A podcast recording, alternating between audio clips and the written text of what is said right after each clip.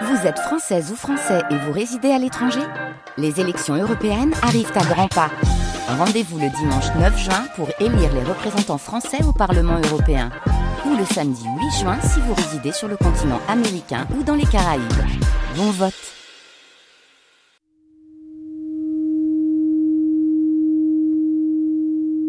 Je crois qu'un progrès se fait, mais qu'il est lent. Quand nous vous reverrons, cher maître, je crois que bien des grandes choses surgiront. Si je ne suis plus de ce monde, j'en salue d'avance l'aurore. Mais encore j'ai du courage, et il me semble qu'il ne peut s'épuiser. Je vous envoie du fond du cœur tout ce qui reste de bon et de grand dans la patrie. Enjolras, 5 rue des Clois, Montmartre, Paris.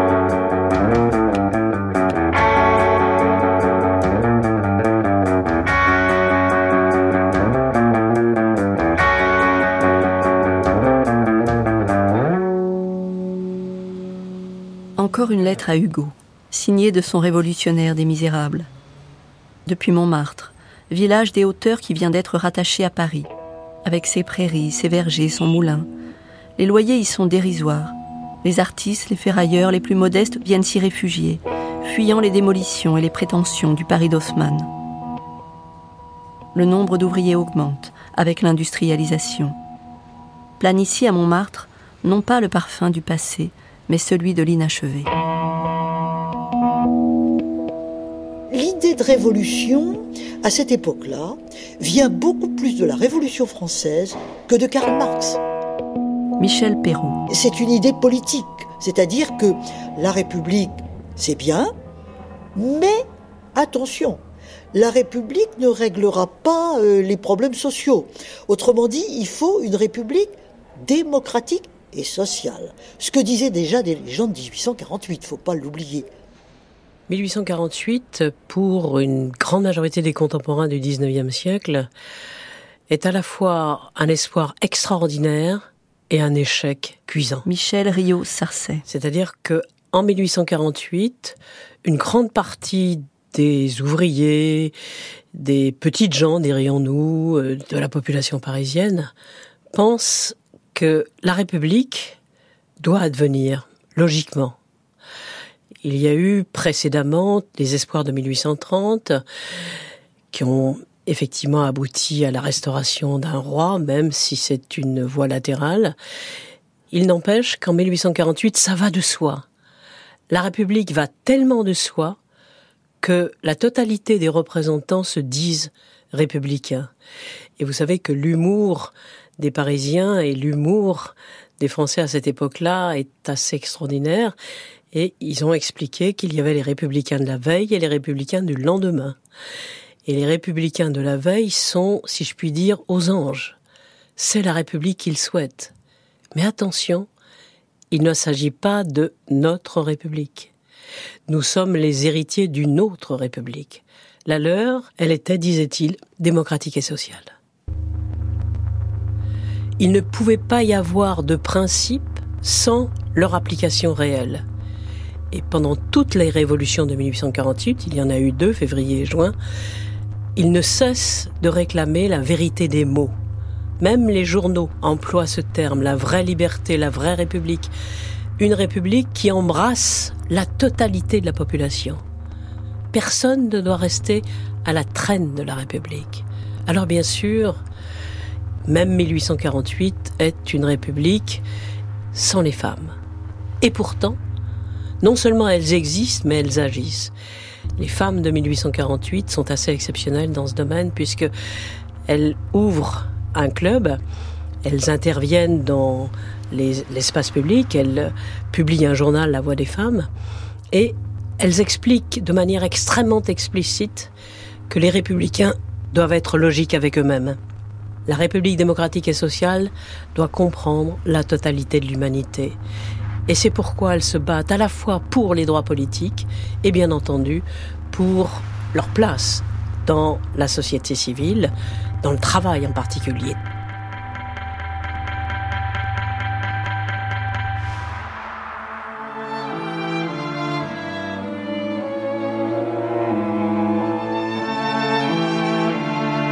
Les cours du soir de Louise Michel laissent désormais la place aux réunions des comités républicains et socialistes.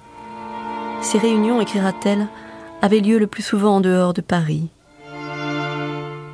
Que de choses on disait en revenant par les sentiers des champs. D'autres fois on se taisait dans tout l'éblouissement de l'idée qui se levait, balayant les hontes de vingt ans. Oh mes amis, je crois que nous étions tous un peu poètes. Elle écrivait des poèmes.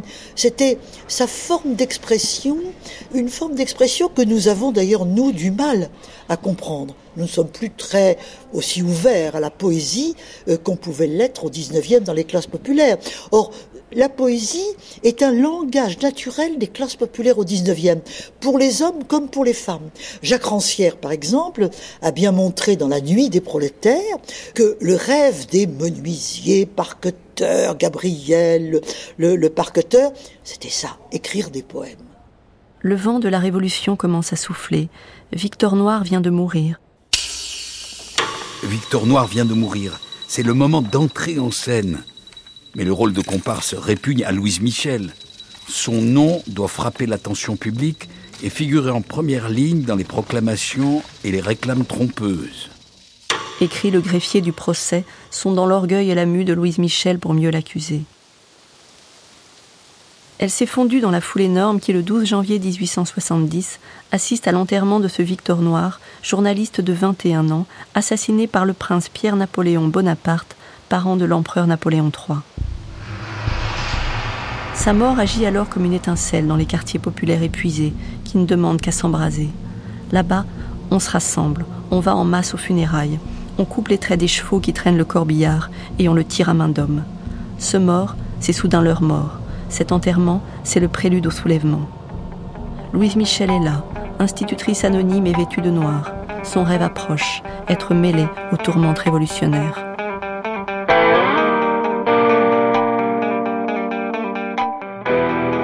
Napoléon III ne voit plus que la guerre et sa vieille propagande pour étouffer la révolte qui gronde en France. Il déclenche les hostilités avec la Prusse. Les armées sont lancées, l'allemande déjà plus forte que la française. À Sedan, le 2 septembre, la France capitule et l'Empire aussi. Les républicains se dépêchent de proclamer la République deux jours plus tard, le 4 septembre, par la voix de Gambetta. Tout s'accélère. Dès le lendemain, Victor Hugo rentre de 20 ans d'exil. La foule est immense autour de la gare pour l'accueillir.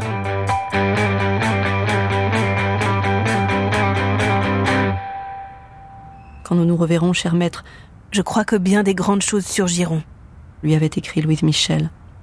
La République est proclamée le 4 septembre, il arrive le 5 septembre, donc le lendemain de la proclamation de la République, il arrive à Paris, euh, gare du Nord, et il note euh, cette première rencontre qui est le 13 septembre, donc une semaine après son retour à Paris. Ça tente à prouver, à mon avis, euh, que leur correspondance a été suivie pendant l'exil, presque peut-être pas tout autant que... que Jean-Marc Ovas que dans les années 50-51, mais tout de même. C'est incroyable de penser qu'elle vient le voir tout de suite. C'est tout de même. Et puis il avait un agenda ultra chargé quand il revient en, France. Tout de suite, tout le monde veut le voir. Enfin, c'est, il a disparu pendant si longtemps. Enfin, c'est un événement. Et bon, mais il la rencontre le 13 septembre. Donc, on a cette note sur son carnet, euh, vue Enjolras, entre parenthèses, elle Michel. Donc, euh, il n'y a pas de problème, c'est bien elle. Et euh, le problème de cette note, donc, c'est qu'il y a à côté de vue Enjolras, entre parenthèses, Louise Michel, il y a un signe cabalistique, comme il y en a souvent dans les carnets de Victor Hugo, qui a prêté à moult interprétations. Euh, les premiers exégètes des carnets, en guillemets notamment, euh, dit que c'est un signe sexuel, que ça voudrait dire euh, nu. C'est entre un N et un H, c'est pas très clair. Personnellement, j'y crois pas beaucoup. J'ai été content de voir que les éditeurs de la correspondance, finalement non plus, n'y croient pas beaucoup. Ça pourrait dire tout simplement nada, rien.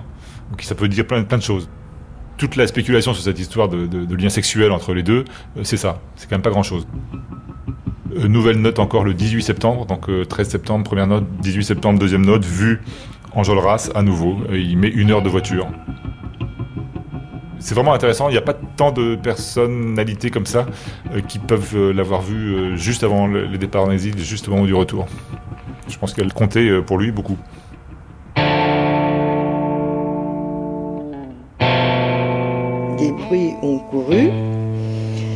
Qu'elle aurait eu un enfant avec Victor Hugo, ce qui le fait peut-être descendre un peu de son piédestal. Xavier Gauthier. Euh, moi, pendant longtemps, j'ai écarté cette idée euh, un peu je l'ai écarté totalement.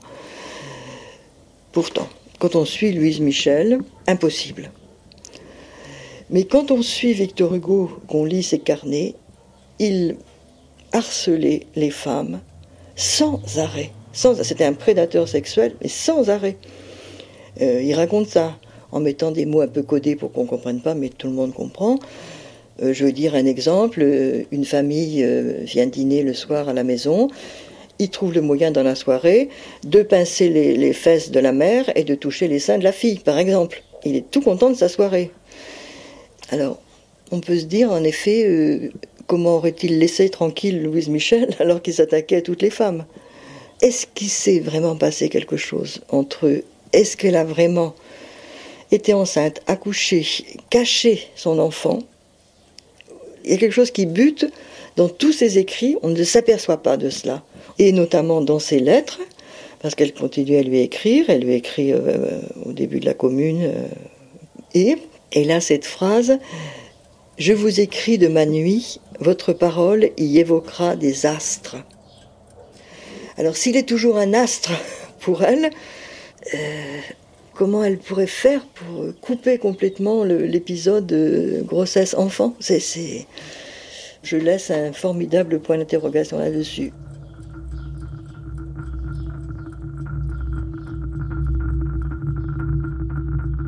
Les troupes prussiennes avancent.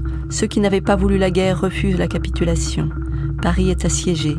Les hommes sont au rempart. Les femmes s'activent au coude à coude avec les hommes, à la fois cantinières et ambulancières, parfois un fusil en bandoulière. On voit des cadavres prussiens dérivés sur la Seine, mais ils ne sont que les défunts d'une armée victorieuse. Les bombardements sont incessants, la faim devient famine, les enfants meurent, bientôt la neige en plus des obus. Louise Michel organise le comité de vigilance de Montmartre avec d'autres, notamment Théophile Ferré, mais aussi une cantine pour les filles de son école. À son procès, le greffier du plan parlera d'une institutrice obscure, presque sans élèves. Elle dirigeait une école, rue Oudot, 24. Là, du haut de sa chair, elle professait à ses rares loisirs les doctrines de la libre pensée. Les doctrines de la libre pensée et faisait chanter à ses jeunes élèves les poésies tombaient de, sa plume. Le chiffre de mes élèves à Montmartre était de 150, ce qui a été constaté par la mairie au temps du siège, corrigera-t-elle dans ses mémoires, où elle publiera les détails de chacun de ses procès. Le maire alors s'appelait Georges Clémenceau. Ce médecin qui avait connu les prisons de l'Empire pour avoir écrit contre lui, puis beaucoup voyagé, est rentré en France dès qu'a éclaté la guerre contre la Prusse. Il est de la journée du 4 septembre qui proclame la République et il est dans la foulée nommé maire du 18e arrondissement de Paris. Je pense que ça a très bien commencé quand il était maire du 18e et qu'il allait la voir quand elle euh, dirigeait son école qu'elle avait créée. Xavier Gauthier. Clémenceau était un laïc, voire anticlérical, comme elle l'était devenue justement à ce moment-là. Avant, elle était très religieuse. Donc ils se sont très très bien entendus là-dessus. Par exemple, Clémenceau a permis aux instituteurs de ne pas emmener les enfants au catéchisme, parce que les instituteurs laïcs devaient emmener les enfants au catéchisme. Donc elle a trouvé ça génial. Il y a eu un accord au départ euh, réel. Tel est Paris, la ville où l'Europe se mêle avec le droit, la gloire et l'art, triple mamelle, allait cet enfant céleste, l'avenir. On entend les chevaux de l'aurore hennir autour de ce berceau sublime, elle, la mère de la réalité qui commence en chimère, la nourrice du songe auguste des penseurs, la ville dont Athènes et Rome sont les sœurs dans le printemps qui rit, sous le ciel qui rougeoie, elle est l'amour, elle est la vie, elle est la joie. Elle montre aux hommes fiers, gais, ce rêve qui sera le monde et qui bégaye ce tremblant embryon du nouveau genre humain, ce géant, nain encore, qui s'appelle demain, et pour qui le sillon des temps futurs se creuse, sur son front calme et tendre, et sur sa bouche heureuse. Et dans son œil serein qui ne croit pas au mal, elle a ce radieux sourire, l'idéal. Dans Paris assiégé, l'expérience autogestionnaire a commencé les républicains du gouvernement de la défense nationale installés à l'hôtel de ville commence d'ailleurs à s'en méfier davantage que des Prussiens avec lesquels on peut trouver un accord. On sent qu'elle est la ville où l'espérance habite. Elle aime, elle le bénit, mais si, noirceur subite, l'éclipse vient et donne au peuple le frisson, si quelques vagues monstres errent sur l'horizon, si tout ce qui serpente, écume, rampe et louche vient menacer l'enfant divin, elle est farouche. Alors elle se dresse, alors elle a des cris terribles et devient le furieux Paris. Elle gronde et rugit, sinistrement vivante. Et celle qui charmait l'univers, l'épouvante. Elles sont nombreuses dans les clubs parmi les hommes. Les Louise Michel, Nathalie Lemel, relieuse, André Léo, journaliste, écrivaine, ou encore Elisabeth Dmitriev, jeune russe envoyée par Karl Marx à Paris.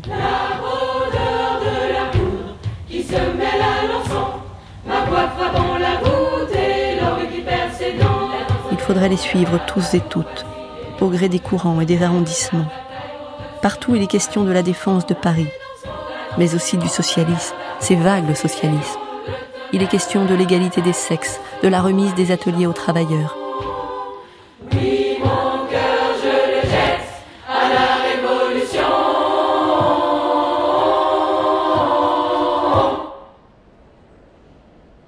Je rappellerai d'abord que le mouvement ouvrier avec lequel elle a été solidaire, qu'elle a beaucoup aimé, n'était pas féministe du tout. Michel Perron. Il faut bien rappeler que le maître à penser du mouvement ouvrier de cette époque-là, c'est Proudhon. Or, Proudhon est, un misogyne, mais euh, qui peut rivaliser avec les pires de la droite. Enfin, véritablement euh, courtisane ou ménagère, disait-il. Il n'y a pas de milieu pour une femme. Il était contre le travail des femmes. Et on pourrait encore développer ça. Donc, faut pas chercher beaucoup de soutien du côté du mouvement ouvrier, avec des exceptions. Par exemple, Ferré. Par exemple, Varlin le relieur Varlin, euh, qui a été quelqu'un de très important euh, dans la commune et, bien avant. Varlin, lui, était assez féministe. Il avait autour de lui des femmes comme Nathalie Lemel, justement, qui était une relieuse. Donc, il y a des exceptions. Et ces exceptions-là, bah, Louise Michel euh, les rencontre, elle vit avec eux tout à fait normalement. Mais, du point de vue idéologique, elle ne pouvait pas trouver tant de choses que ça au moins pour les femmes, du côté du mouvement ouvrier. Posons ici cet article trouvé dans une des boîtes de la préfecture de police. Il est paru bien plus tard dans le Petit Parisien du 12 novembre 1880. À cette époque, on faisait et refaisait le portrait de Louise Michel, revenue du bagne aussi habitée qu'elle y était partie. La police découpait, classait. Cet article, c'est le récit des premières réunions de la Société de secours aux victimes de la guerre, rue du Paradis Poissonnière. À chaque séance, on voyait arriver une femme qui semblait toujours pressée de s'en aller. Elle se tenait debout dans l'embrasure d'une fenêtre. C'était Louise Michel. Je la vois encore, silencieuse, immobile, épiant avec impatience le moment d'offrir ses services. Parlait-on de misère récemment découverte et qu'il était urgent de soulager, Louise Michel n'attendait pas qu'on fît appel à son dévouement. Je m'en charge, interrompait-elle tout à coup. Où faut-il aller? Quelquefois, elle rentrait effarée. Il me faut tout de suite vingt francs, cinquante francs, cent francs, s'écriait-elle. Pourquoi faire? demandaient ceux qui ne la connaissaient pas. Elle répondait Pour des pauvres que je ne puis pas vous nommer. Une voix s'élevait alors et disait C'est Louise Michel. Cela suffisait. On lui remettait la somme demandée et elle s'enfuyait. Car elle commence à se faire connaître, l'institutrice de Montmartre, dans ce Paris assiégé. On la réclame aussi à la tête des manifestations contre ce gouvernement de la République bourgeoise, enclin à la capitulation. Mort au traître, crie-t-il sous les fenêtres de l'hôtel de ville. Elle est arrêtée. On a encore des documents juste avant, donc en décembre 70, où Louise Michel participe à une manifestation, elle est arrêtée. ça, c'est toute sa vie, ça a été comme ça. Mais, mais euh, Jean-Marc Ovas. On, a la note de Victor Hugo dans son carnet. Euh, il paraît que Mademoiselle Louise Michel, hein, donc il écrit à partir de, ce moment-là, c'est très drôle. À partir de la fin du mois, c'est Mademoiselle Louise Michel. C'est plus Enjolras Elle Michel, c'est Mademoiselle Louise Michel. Il paraît que Mademoiselle Louise Michel serait arrêtée. Je vais faire ce qu'il faudra pour la faire remettre immédiatement en liberté.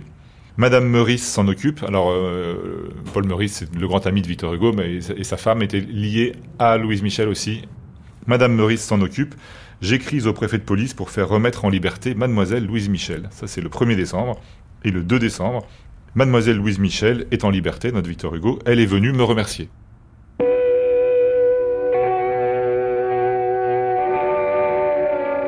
Cher maître, quant à moi, voici ce que je vais crier dans toutes les réunions. Si les lâches trompent le gouvernement, nous n'avons besoin de personne pour nous compter et faire une sortie désespérée. Si nous sommes en nombre, nous chasserons l'ennemi comme un troupeau. Si nous sommes peu de monde, nous ne rentrerons pas, mais les autres nous suivront et nous serons dans la mort les éclaireurs de la liberté.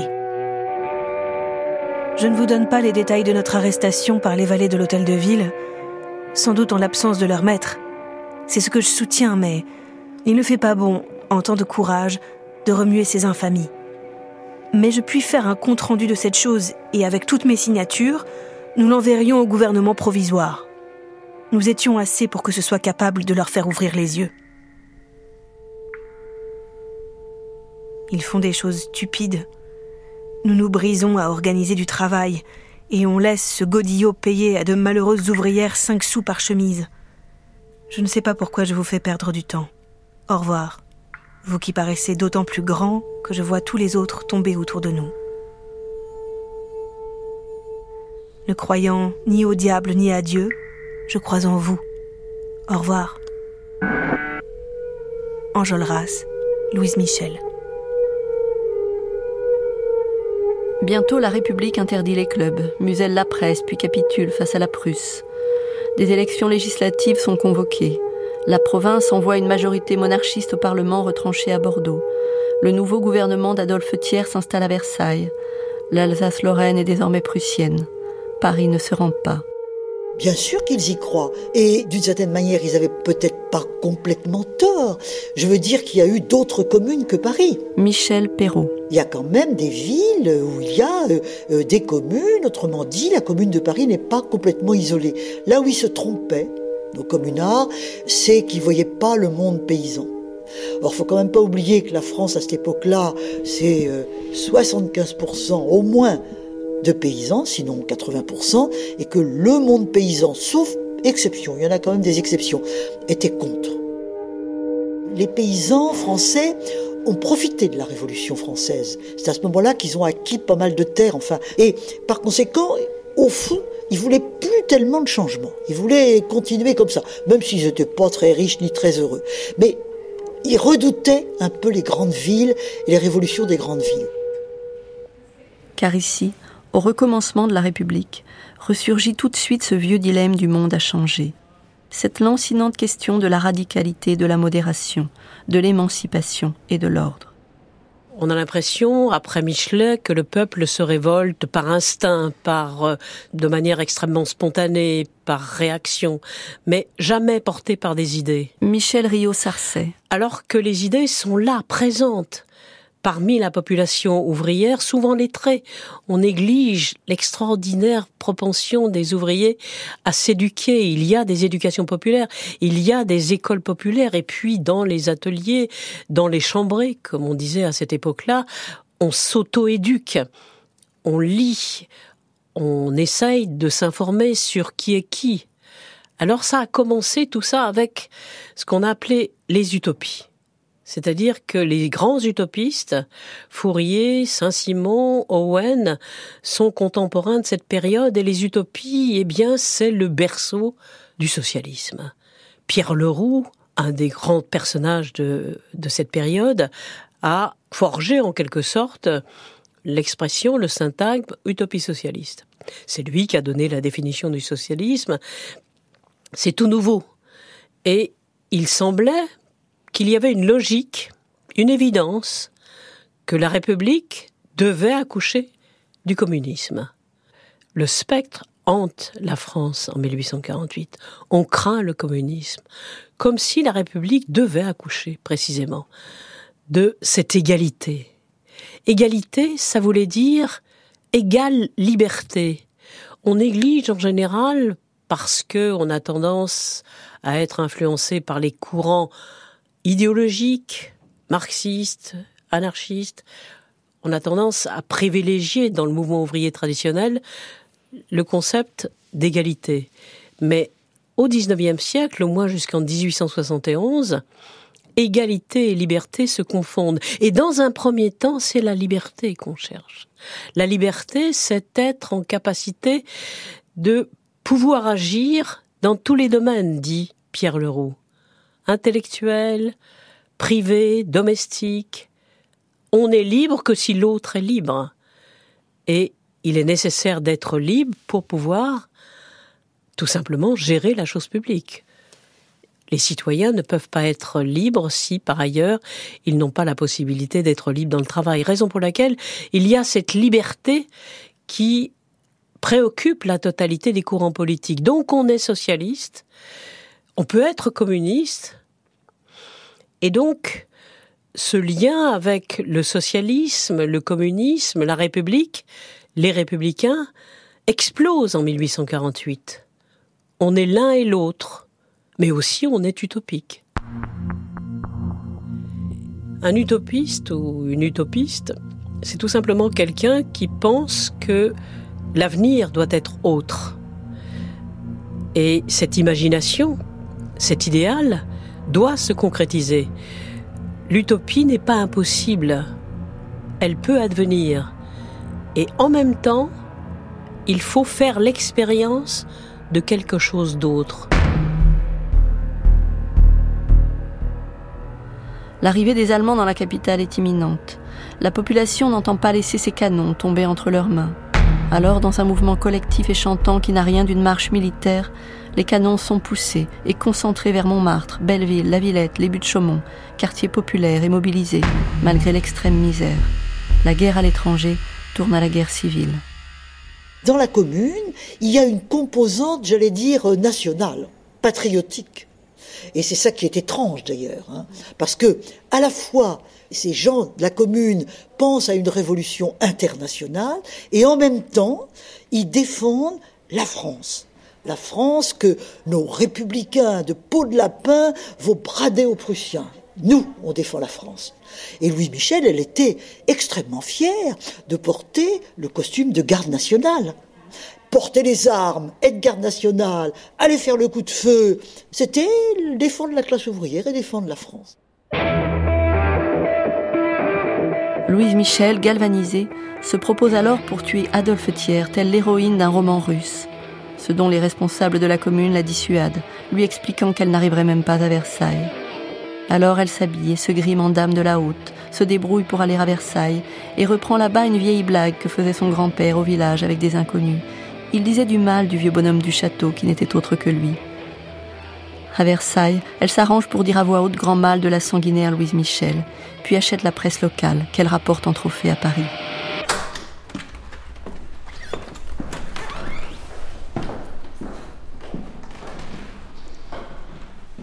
Reconnaissez avoir voulu assassiner Monsieur Thiers Parfaitement. Je l'ai dit et je le répète. Il paraît que vous portiez divers costumes sous la commune. J'étais venu comme d'habitude. Je n'ajoutais qu'une ceinture rouge à mes vêtements. Vous n'avez pas porté plusieurs fois un costume d'homme? Une seule fois. C'était le 18 mars. Je m'habillais en garde nationale pour ne pas attirer les regards.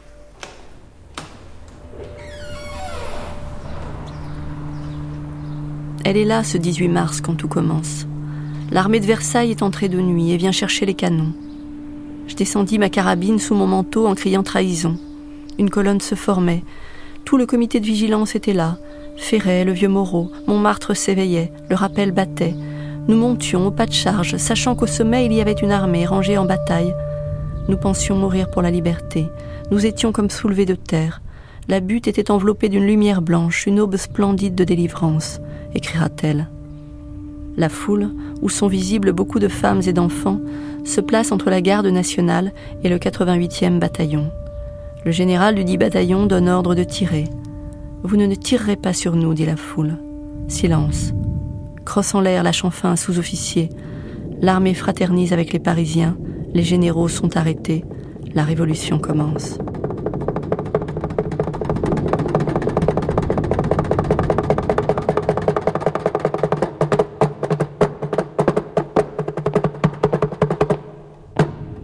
C'est une résurgence inattendue, inouïe, et même les révolutionnaires eux-mêmes, je pense à Varlin en particulier, membre de la première internationale, a pensé que la commune était arrivée trop tôt, qu'il n'était pas prêt, qu'il n'était pas prêt pour envisager justement cette association des travailleurs par eux-mêmes. Mais Varlin a fait comme Rosa Luxembourg un peu plus tard, au moment de la Révolution allemande. Malgré sa conscience critique, il est partie prenante, à plat, bien entendu, de la Commune de Paris. Et donc cet espoir intervient au pire moment. Il y a eu le siège de Paris, la population est épuisée, mais ils ont résisté quand même si longtemps qu'ils ne peuvent imaginer l'armistice avec la Prusse. Ils ont résisté contre la Prusse. C'est cette euh, pensée républicaine, cet attachement à la République, la leur, la République sociale.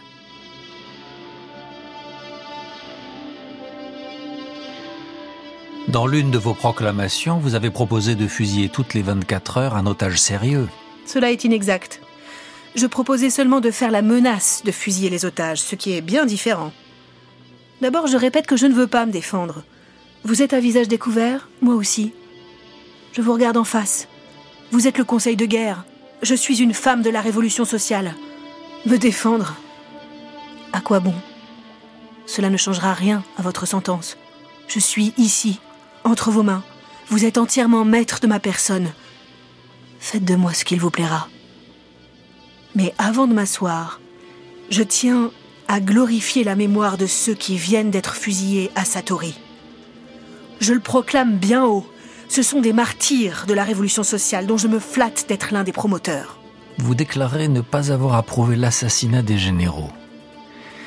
Et cependant, on raconte que quand on vous l'a appris, vous vous êtes écrié On les a fusillés, c'est bien fait. Oui, j'ai dit cela, je l'avoue. Vous approuviez donc l'assassinat Permettez? Cela n'en était pas une preuve. Les paroles que j'ai prononcées avaient pour but de ne pas arrêter l'élan révolutionnaire.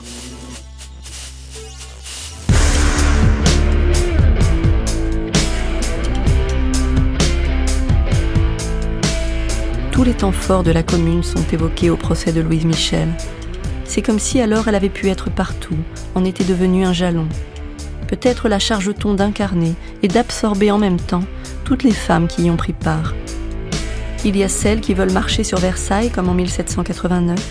Il y a les brigades féminines chargées de ramener les planqués au rempart. Il y a surtout l'Union des femmes pour la défense de Paris et la protection des blessés, puissante organisation organisée par Elisabeth Dmitriev une jeune femme russe au passé d'enfant illégitime comme Louis Michel.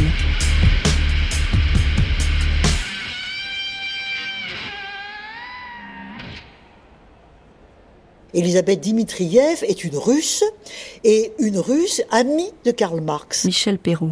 Que Karl Marx avait d'ailleurs plus ou moins envoyé à Paris pour qu'elle soit au fond, oh non pas son délégué politique, il n'allait pas jusque-là, mais son enquêtrice, qu'elle lui dise un petit peu comment ça se passe à Paris. Louise Michel a beaucoup aimé Elisabeth Dimitriev, pas à cause de Karl Marx, je crois qu'elle ne le voyait pas beaucoup, Karl Marx dans tout ça, mais à cause du nihilisme. Il y avait en Russie, à cette époque-là, déjà un courant nihiliste, c'est-à-dire un courant totalement négateur du tsar et terroriste. Il fallait développer des, euh, des attentats contre le tsar, il y en a eu d'ailleurs pas mal, et elle était au fond en admiration devant ces gens-là. Elle était en admiration parce que elle trouvait qu'ils allaient jusqu'au bout et que mettre une bombe pour faire sauter un tyran, eh ben c'était très bien. On allait se débarrasser du tyran et peut-être de manière un peu naïve, pensait-elle que euh, le tyran supprimé, on irait vers la liberté. Louise Michel croit à la révolution. Pour elle, ça a été la foi de toute sa vie. Et cette révolution, elle la voyait venir. Elle était toujours sur le qui-vive en pensant que c'était demain la révolution. C'était pour elle une joie, véritablement, un tremblement presque physique. Et elle ne voyait pas, comme d'ailleurs beaucoup encore de, gens à cette époque-là, la complexité d'une société, la difficulté d'abolir le pouvoir. Qu'est-ce que ça pouvait bien être que le pouvoir économique? Ça, je crois qu'elle ne le mesurait pas du tout. Il y a aussi la relieuse Nathalie Lemel, qu'on retrouvera bientôt enchaînée à Louise Michel par la sentence des tribunaux militaires. Elle est à l'origine avec Dmitriev, Elisabeth Dmitriev, qui est l'émissaire de Marx dans la commune de Paris. Elle est à l'origine de cette structure qui s'appelle l'Union des femmes pour la défense de Paris et les soins aux blessés. Chloé Le Prince. Qui est une très grosse structure à l'échelle de la commune de Paris, du moment très éphémère et, quand même euh, un moment de guerre avec un, certain chaos, même si l'ordre social n'est pas complètement chaotique, mais quand même euh, un certain désordre. Cette union-là est euh, une des principales structures de l'épisode communaliste. Jacques Rougerie, l'historien, grand historien de la commune, dit même que c'est probablement la plus grande structure, l'Union des femmes, qui va en fait contrairement à ce que son nom n'indique pas, euh, distribuer du travail aux femmes. C'est un très gros enjeu, euh, la distribution du travail des femmes et l'inscription d'un droit au travail des femmes dans l'ordre communaliste. C'est un enjeu crucial parce qu'il divise le mouvement ouvrier à ce moment-là. Donc Nathalie Lemel, en faisant ça, elle s'inscrit par exemple contre tout le courant proudhonien qui était euh, opposé au travail des femmes. Et c'est crucial.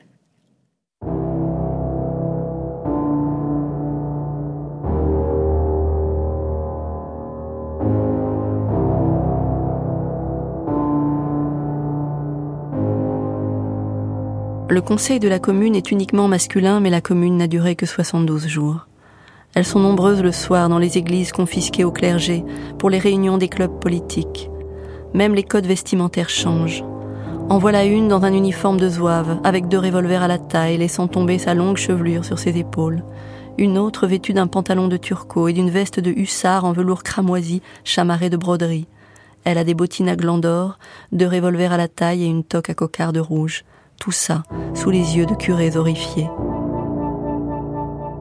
La grande majorité, que dis-je, la presque totalité des écrivains de ce qu'on nommera plus tard, après l'affaire Dreyfus, les intellectuels, tous sont hostiles à la commune.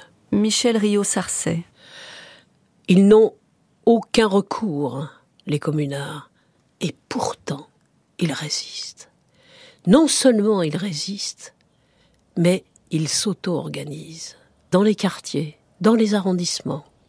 Ils font en sorte, en particulier pour les minoritaires de la commune, dont Varlin, André Léo, ils font en sorte que tous ceux qui sont actifs, tous ceux qui croient en la commune de Paris, soient partie prenante de sa gestion. Il faut donc imaginer que ces utopies de 48, cette croyance la capacité du monde du travail est telle que elle peut être mise en œuvre. 72 jours, c'est très court. Ils n'ont pas pu faire le quart de ce qu'ils pouvaient et ce qu'ils espéraient faire. Mais il fallait à la fois tenir tête aux Versaillais, tenir tête dans l'effort à l'armée et en même temps s'auto-organiser dans des conditions de tension très grande. On a peine à imaginer ce conflit, ces conflits que souvent on rassemble entre les partisans de Blanqui, les Jacobins, les partisans des 48 arts, les partisans de l'international. C'est plus compliqué que ça. C'est davantage ceux qui sont favorables à l'auto-organisation et puis ceux qui ont, pensait-il, comme Ferré et Rigaud, une conscience plus large, plus dominante en quelque sorte, et qu'il fallait organiser envers et contre tous, raison pour laquelle ils ont été favorables à la mise en œuvre du comité de salut public contre lequel s'insurge Varlin. C'est vous dire que cette organisation est exceptionnelle. À mon avis, pas tout à fait la fin, mais simplement une étape. Une étape grandiose, dont les échos seront extraordinairement importants partout dans le monde.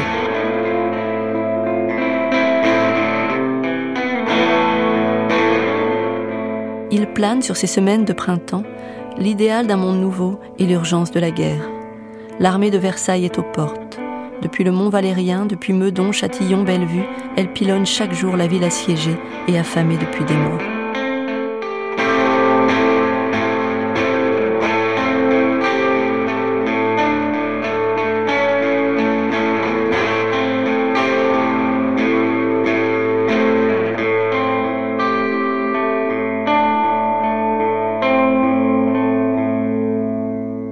Été marquée par ce que j'avais lu des lettres d'une mère à son fils pendant la Commune de Paris, qui écrivait la situation pendant le siège.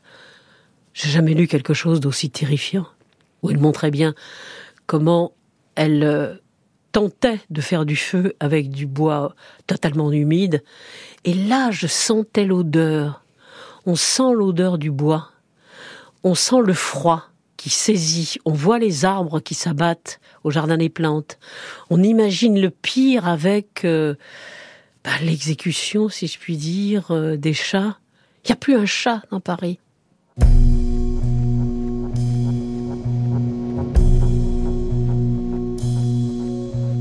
L'armée de Versailles approche. Le journal officiel du 10 avril parle de Louise Michel.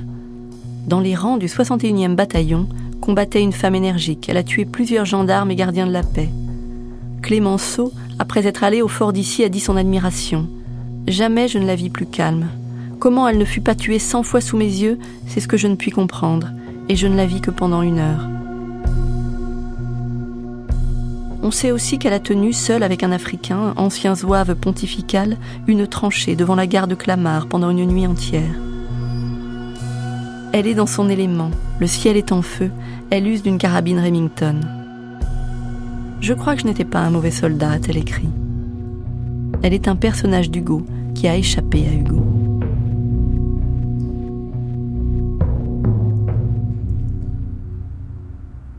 Elle est vraiment du côté radical et, de la violence, mais il ne lui reprochera jamais ça. Jean-Marc Ovas. Pendant l'été 71, il s'est réfugié euh, au Luxembourg, à, à et là, euh, il commente une lettre euh, que publie Louise Michel dans la presse. Il lui dit Vous êtes un noble talent, un vrai cœur, une guerrière, mais guerrière comme les déesses. Mais bientôt, les Versaillais franchissent les fortifications. Les fédérés se retranchent derrière des barricades qui se multiplient sur les grandes avenues du baron Haussmann qui n'en voulait plus. La commune est acculée. Paris flambe. Combattants ou non sont exécutés sur le champ. Commence la semaine sanglante. Dobrowski passa devant nous. Triste. Allons se faire tuer.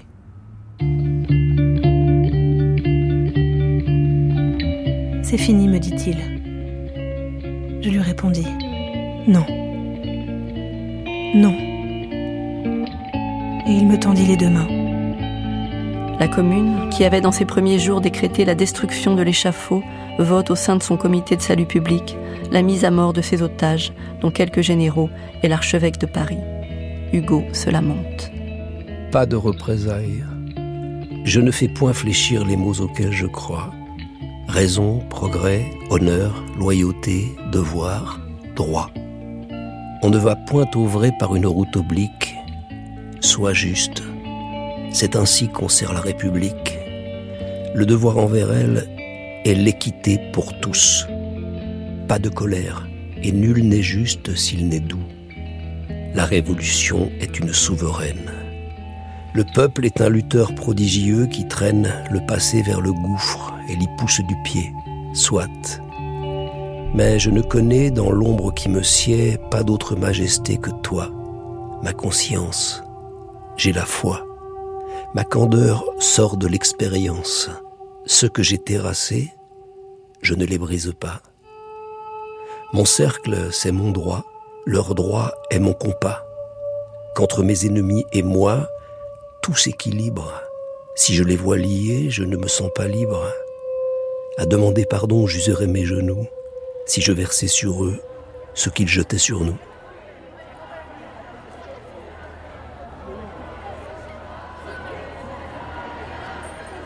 J'échappais toujours à tout, je ne sais comment. Enfin, ceux qui voulaient m'avoir emmenèrent ma mère pour la fusiller si on ne me trouvait pas. J'allais la faire mettre en liberté en prenant sa place. Elle ne voulait pas la pauvre chère femme. Et il me fallut bien des mensonges pour la décider. Elle finissait toujours par me croire. J'obtins ainsi qu'elle retournât chez elle. C'était près du chemin de fer de Montmartre, au bastion 37. Là était le dépôt des prisonniers. Les fragments de papier brûlés venant de l'incendie de Paris arrivaient jusque-là comme des papillons noirs. Au-dessus de nous flottait en crêpe rouge l'aurore de l'incendie. On entendait toujours le canon. On l'entendit jusqu'au 28. Et jusqu'au 28, nous disions, la révolution va prendre sa revanche. Nous comptons toujours, naïfs que nous sommes, sans la trahison. Elle n'a pas le sens du détail. Son écriture l'emporte toujours. Après avoir survécu à l'assaut de sa barricade au cimetière de Montmartre, elle s'est enveloppée d'une capeline pour avoir l'air d'une bourgeoise. Elle est retournée à son école, rue Oudot, où elle vit avec sa mère. Là, on lui dit que sa mère a été arrêtée, emmenée au bastion 37. Elle s'y précipite, aperçoit sa mère dans la cour et se rend. À côté d'elle, un homme est fusillé pris pour un autre. Arrive ensuite dans cette cour où les communards s'entassent le redouté général de Galifet. Vous me croyez bien cruel, Jean Montmartre, je le suis plus encore que vous ne le pensez. Louise Michel se met alors à chantonner fort. C'est moi qui suis l'Indor, berger de ce troupeau. Les prisonniers rient. Tirez dans le tas, dit Galifet. Mais il n'est pas obéi. On rassemble les prisonniers. Le général Galifet en exécutera plusieurs en chemin, jetés dans des charniers. Satori. On nous avait dit, en arrivant par la grande pluie où la montée glissait, Allons, montez comme à l'assaut des buts. Et tous avaient monté au pas de charge, et nous marchions au devant des mitrailleuses qu'on roulait. Satori. On appelait pendant la nuit des groupes de prisonniers. Ils se levaient de la boue où ils étaient couchés sous la pluie et suivaient la lanterne qui marchait devant. On leur mettait sur le dos une pelle et une pioche pour faire leur trou et on allait les fusiller. La décharge s'égrenait dans le silence de la nuit. Après m'avoir dit qu'on me fusillerait le lendemain de mon arrivée, on me dit que ce serait pour le soir, puis pour le lendemain encore. Et je ne sais pourquoi on ne le fit pas car j'étais insolente comme on l'est dans la défaite avec des vainqueurs féroces. On nous envoya une trentaine de femmes au chantier de Versailles. Là, tout autour d'une grande pièce carrée, au premier étage, nous étions deux jours assises par terre, la nuit allongée comme on pouvait. Au bout d'une quinzaine de jours, on nous donna une botte de paille pour deux. Au-dessus, par un trou, on montait à la salle des interrogatoires. Un autre trou conduisait au rez-de-chaussée, où étaient les enfants prisonniers. Leurs lampes éclairaient la nuit cette morgue que complétaient les haillons suspendus par des ficelles au-dessus des corps.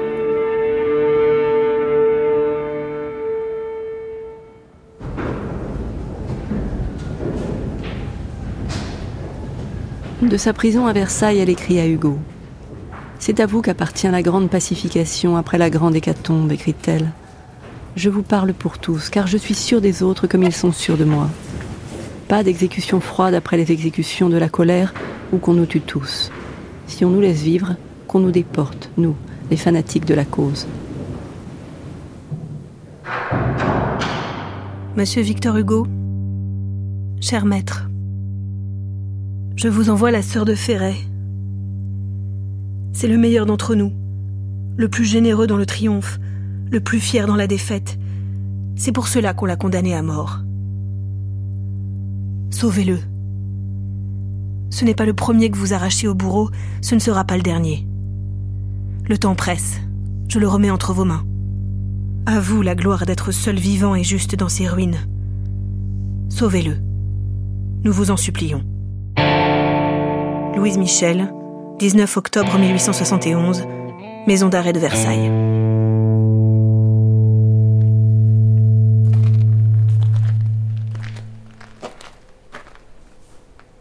Victor Hugo n'interviendra pas pour Théophile Ferré, cette figure blanquiste avec laquelle Louise Michel a mené le comité de vigilance de Montmartre.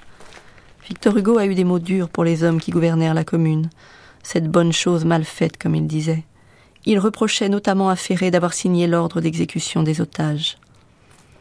Il se retrouve pourtant lié à lui par les biographes de Louise Michel, à laquelle on attribue traditionnellement deux grands amours, Hugo et Ferré, comme s'il y avait dans la vie d'une femme, même Louise Michel, des cases et des hommes à cocher. Théophile Ferré, moi je pense aussi qu'il faut parler d'amour. Je me réfère à ses lettres. Ils sont emprisonnés tous les deux après la Commune, dans les prisons de Versailles. Et grâce à un aumônier catholique, l'abbé Folie, ils parviennent à s'échanger des lettres. Et elle parvient, elle, à écrire des lettres. Et ces lettres ont un seul but, empêcher que Théophile Ferré ne soit fusillé.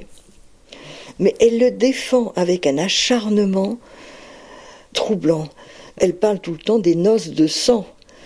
Alors elle voudrait donner sa vie pour lui. Son idéal, ça aurait été de mourir avec lui. De mourir sur une barricade, de mourir fusillé, mais surtout mourir avec Ferré. Donc sacrifier sa vie pour une cause. C'est sa façon d'aimer. 6 heures du matin. Chère citoyenne, je vais bientôt quitter toutes les personnes qui m'ont été chères et qui m'ont montré de l'affection. Je serais un ingrat si je ne vous manifestais pas à ce moment toute l'estime que je ressens pour votre caractère et votre bon cœur. Plus heureuse que moi, vous verrez luire des jours meilleurs et les idées auxquelles j'ai tout sacrifié deviendront triomphantes. Adieu, chère citoyenne, je vous serre fraternellement la main. Votre tout dévoué Théophile Ferré, au terme de ces jours. Il sera exécuté une heure plus tard. Deux semaines après, Louise Michel se présente devant le Conseil de guerre. Vous avez entendu les faits qui pèsent sur vous. Qu'avez-vous à répondre? Je ne veux ni me défendre, ni être défendu. J'appartiens tout entière à la révolution sociale et je déclare accepter toute la responsabilité de mes actes. Je l'accepte tout entière et sans restriction. L'incendie de Paris Oui, j'ai participé. Je voulais opposer une barricade de flammes à l'armée de Versailles. Voilà pourquoi j'ai proposé d'incendier Paris. La responsabilité de cette proposition, je l'accepte tout entière et je déclare hautement que je n'avais pas de complice. C'est moi seul qui dois être responsable. Quant à être complice des actes de la commune, je le suis, puisque la commune voulait la révolution et que je la voulais aussi. Mais je déclare que la commune ne peut être responsable des incendies et de l'assassinat des otages. Les assassins sont des agents de police qui se cachent et qu'on découvrira peut-être un jour. J'ai assisté à quelques séances de la commune, et je le jure, il n'y a jamais été question ni d'assassinat, ni d'incendie. J'avoue que j'ai proposé à Ferré de faire envahir l'Assemblée de Versailles, et je regrette que Ferré n'ait pas voulu accepter ma proposition. Mais en envahissant l'Assemblée, je ne désirais que deux victimes, Monsieur Thiers et moi. Je faisais le sacrifice de ma vie.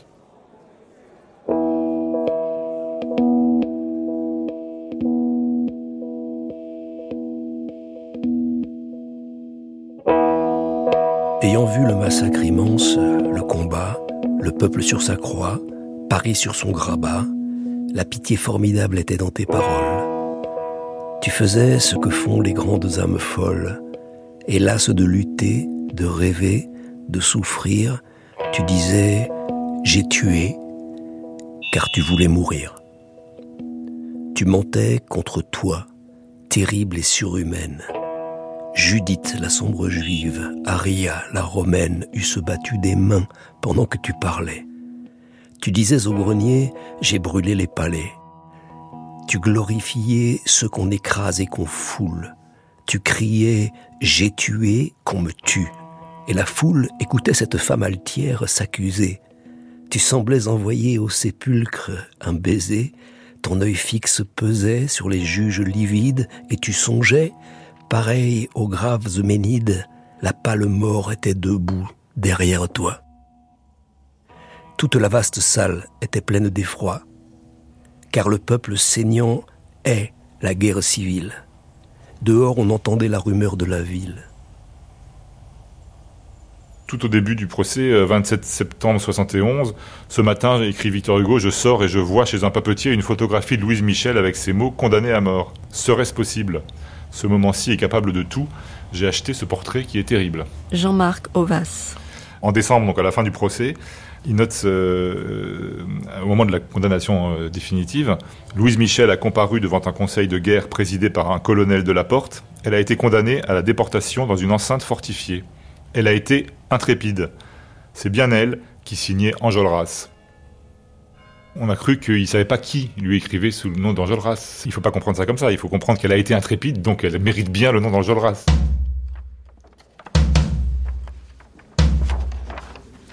Avez-vous quelque chose à ajouter pour votre défense?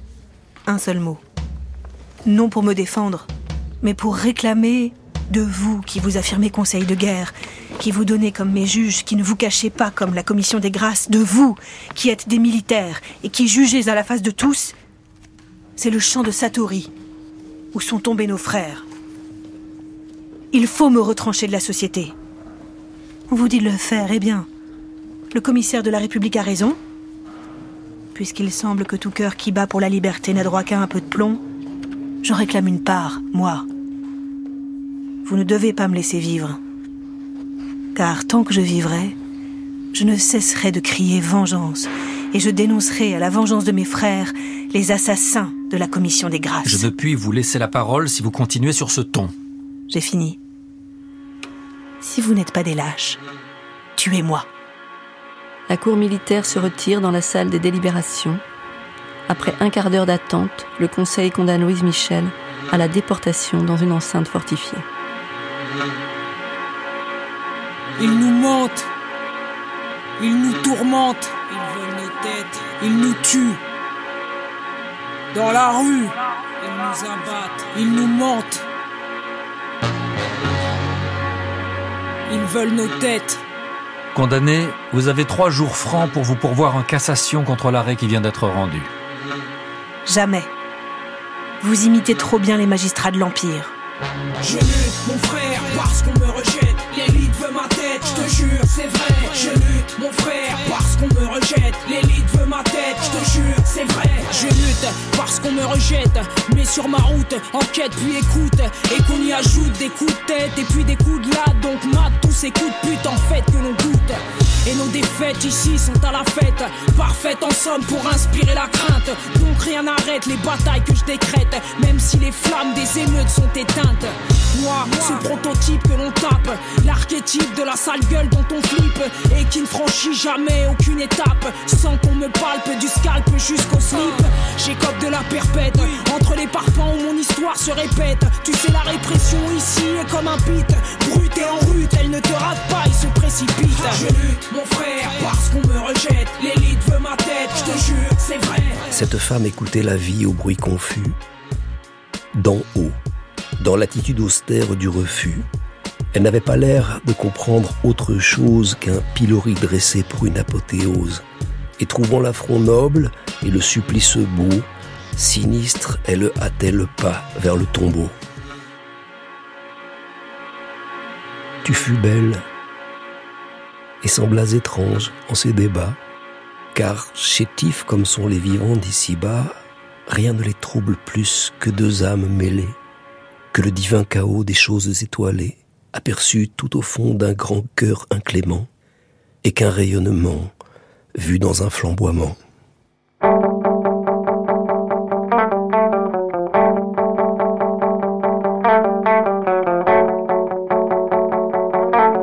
Louise Michel, Femme Tempête. Deuxième épisode. Avec Michel Perrault, Jean-Marc Ovas, Michel Rio-Sarcey, Xavier Gauthier, Chloé Le Prince. Et les voix de Clara Chabalier, Laurent Lederer, Jérôme Kircher, Pascal Taureau, Mathieu Rauswarger. Archive INA, Hervé Evano. Prise de son, Arthur Gerbeau, Tahar Bouclifa, Marie Le Peintre, Éric Boisset. Mixage, Philippe Mercher. Une émission de Judith Pérignon, réalisée par Gaël Gillon et Annabelle Brouard.